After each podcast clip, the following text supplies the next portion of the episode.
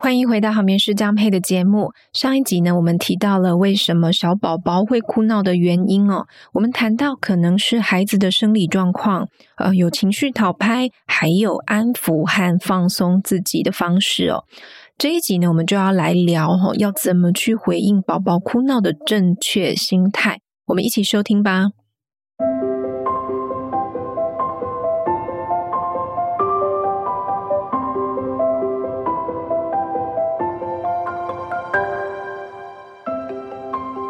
我是好眠师张佩，大家最近还好吗？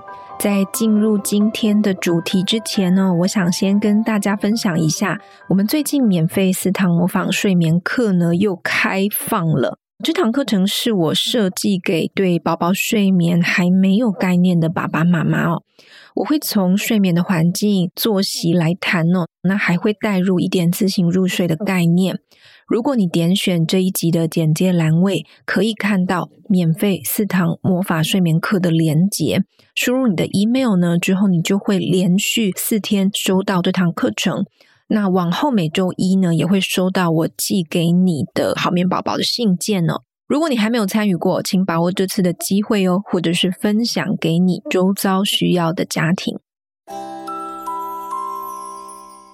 上次我们聊到了宝宝哭闹的原因哦，这一次呢，我们来听一下怎么样是对待宝宝哭闹的正确态度。当我们听到宝宝哭的时候啊，下意识的反应常常是哦，赶快哄哦，不要让他一直哭哦。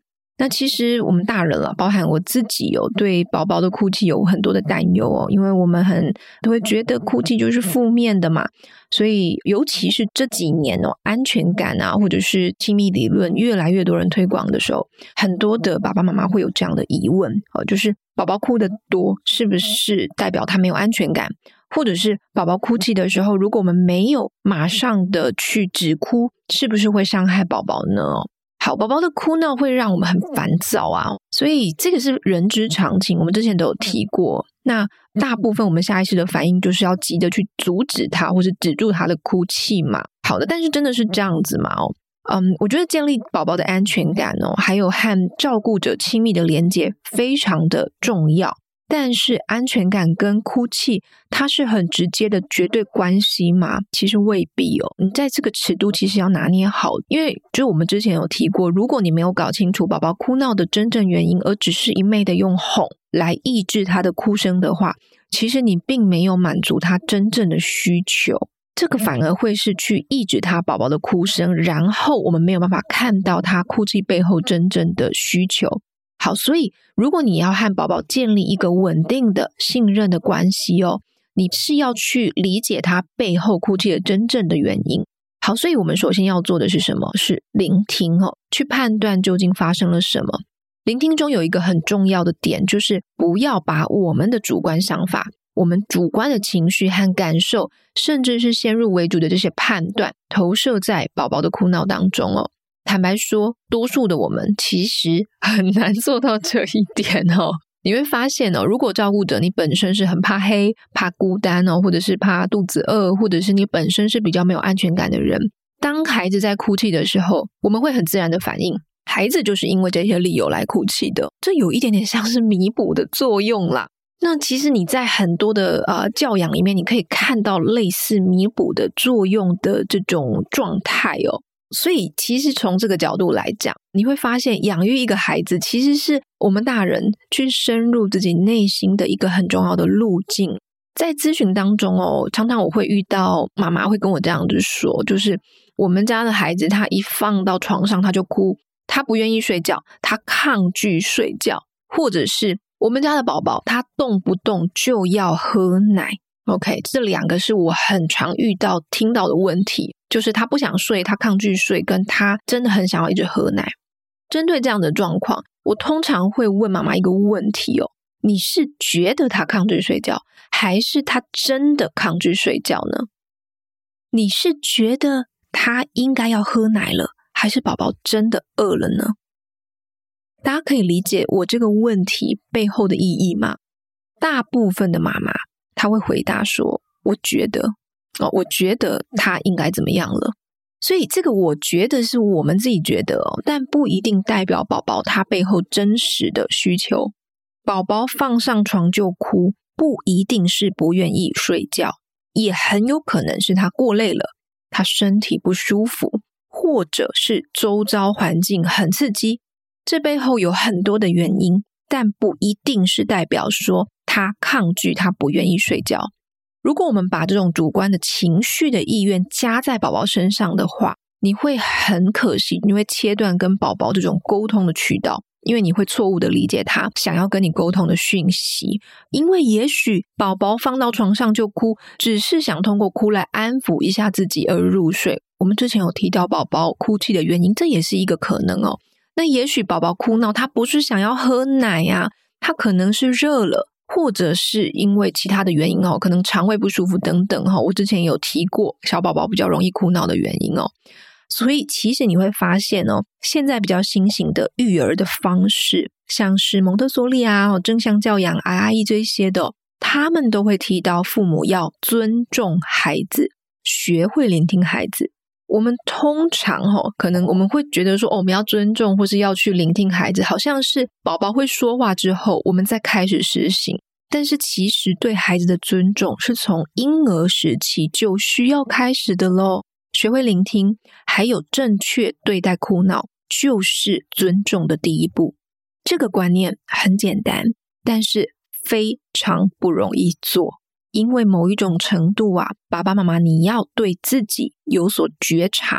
如果你不够了解自己，或者是你一直在用一个很固定的思维来去操作对待孩子的方式，你会很难。因为你会很习惯的用自动导航的方式哈来回应孩子所有的哭闹，那你到最后如果这个哭闹还止不下来，你就会哇，这样怎么办？我不知道该怎么办，就慌了。那如果这个哄的方式有用的话，好，那可能长期下来哦，你一直固定用某一种方式来回应孩子所有的哭闹，那对孩子来讲，他可能也会觉得说，OK，当我哭的时候，我就一定要这个东西，然后我们可能会形成其他的睡眠的问题。好，所以我这边指的不是说叫你不要去 理会孩子的哭闹哈，我绝对不是这样说。我指的是你还是要去回应，但是不要过度反应。回应孩子的情绪，但是不要过度反应。回应是表达我们知道了，而且支持他去展现这个情绪，但不是要大人跟你的宝宝一起担忧、害怕、焦虑。因为我们认为焦虑是负面的，那焦虑其实是人呃我们天生的保护机制哦，帮助我们面对外在威胁的一种机制。有一些焦虑是好的，对于健康行为表现、学业这些都有帮助。那当然，我们不希望孩子长期的过度焦虑，所以我们会想要控制或是抑制孩子呃这个焦虑感啊，或者是他这种负面的反应。但是我们要做的其实只是去回应，当孩子有这样子的情绪出现的时候，我们要做的是去回应、去陪伴、去支持他，而不是阻止他。当你阻止的时候，你可能就是过度反应了。我们来解释一下什么样叫做爸妈的过度反应哦。第一个就是我刚刚提到的，如果你想要马上的去消除这种孩子的哭泣，或是消除这种焦虑感。或者是你因为孩子的这种焦虑，或是这种忧虑，或者是他的这个情绪，而你自己更加焦虑，这两种情况就代表是你可能是过度反应了。我这边来举一个例来说明哦。当孩子感到焦虑的时候，可能因为上学啊，或者是分房睡啊，或者是睡眠训练啊，或者是小宝宝他到一个陌生的环境，或者是有一个突如其来的声音等等哦。我们要做的是回应孩子的感觉，你可以陪伴他，你可以去表达你的支持，根据他的月龄，根据他的呃理解能力来去做不同的回应，但是不要急着否定或者是消除他的这种焦虑感。我们是不是有时候会说这样子的话？当啊、呃、比较大的孩子，或他跟你说他很害怕某一件事情，好像我最近遇到一个家庭，妈妈就跟我说，哦，他的小孩很害怕影子。OK，那我们可能会很直接的说，哦，这个影子不可怕啊，这没有什么好怕的啊。然后你还会哦很热心的去跟他说明影子是什么。当我们这样子说的时候，他并不能解除孩子的恐惧，孩子反而会觉得不被理解，因为他没有被觉得被同理。所以我们要做的是先同理，再讲道理。我再来举一个我当好面试很常遇到的例子哦。有一些原本分房自己睡的孩子，可能会在两到三岁之后，因为怕黑呀、怕鬼呀，他不敢睡觉哦。那重新出现一些睡眠的问题。但是我们这个时候，我们不需要让已经独立自主睡觉的孩子再度的回到爸妈的房间，因为接下来你会很难哦训练孩子再回到自己房间睡觉。但是你可以跟孩子聊一聊，了解他真正害怕什么。等你先去倾听，你不要过度的解释，你先去倾听。听完之后呢，你也可以去分享哦，我们自己小时候可能也会害怕什么事情。哦，你去让他知道，不是只有他遇过这样子的害怕或是恐惧的心情，我们都会有。然后你们再一起去讨论一些解决的方案，比方说，我们是不是可以用一个大的玩偶来陪睡，或者呢是可以开一盏小小的灯，或者是你睡前去多一点陪伴他，让孩子的安全感再多一些。这个需要时间，但是不要急哈，因为我们并不是，记住，我们并不是要马上去消除那种焦虑感。而是要去陪伴孩子，去经历那个情绪。你去陪伴孩子经历那个情绪，其实也是在去培养他面对人生挫折当中的这种勇气。这一块在我们情绪概念上面也非常重要哦。但是通常这样子的处理方式，你过一段时间之后，就是过一段日子之后，他怕害怕鬼，或者是说他害怕的事情，通常也会慢慢的改善。这里我们在做的事情是什么？我们是去改变和焦虑的关系，而不是让焦虑改变你和孩子的关系。听完这集呢，你可能会说：“Peggy，你好像没有跟我提到实际执行的方法。”哎，好，当然，在处理孩童的焦虑感的时候，我们还是有一些工具可以应用的。但是这些工具要怎么使用，跟你的情境啊，还有孩子的年纪很有关系哦。比方说，我在五十七集的时候，我有提到我孩子上学焦虑的情况哦。我那个时候使用了情绪魔法、天线马尾，还有忧虑毛毛虫哦这些方法。但是呢，我今天要跟大家讲的最重要的，并不是这些方法本身，而是爸妈最原始的心态哦。假设照顾者你自己本身的心态是很焦虑的或很不安的，那你应该要处理的是自己的情绪。就很像我们坐飞机的时候，空服员会说：“OK，好，有什么意外啊？我们一定是先帮自己罩上这个氧气罩嘛，才帮孩子罩氧气罩，这个是正确的步骤哦。所以我们在育儿的时候也是一样的道理，请你先处理自己的情绪，再来去处理孩子的情绪。OK。”好，这个月我们都在讲情绪，接下来我们就会再次的回到睡眠的主题喽。我想邀请各位眠友帮我在你收听的平台留言，帮我们这个节目呢多多的评分，好像每一天都可以评哈，就是你有评过的话，还是可以再帮我们评五颗星。如果你有想听我聊什么主题，请你留言告诉我。那如果你是想要有系统的学习怎么让宝宝好好睡觉，我们有一个线上的学院，是针对孩子的月龄来做教学的。你可以在我们简介的栏位来了解课程。